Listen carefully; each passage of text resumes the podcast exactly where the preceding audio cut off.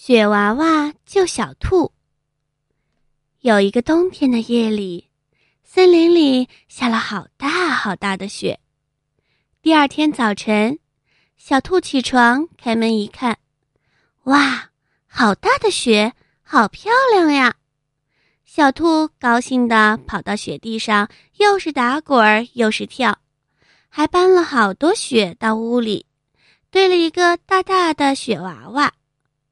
风呼呼的吹着，小兔子好冷啊！小兔它生了一堆火，屋里顿时暖洋洋的。慢慢的，小兔睡着了，火越来越大，眼看就要烧着小兔子的屋子了。而小兔睡得正香，雪娃娃看见了，它着急了。可是他不会说话，也不会走路，怎么办呢？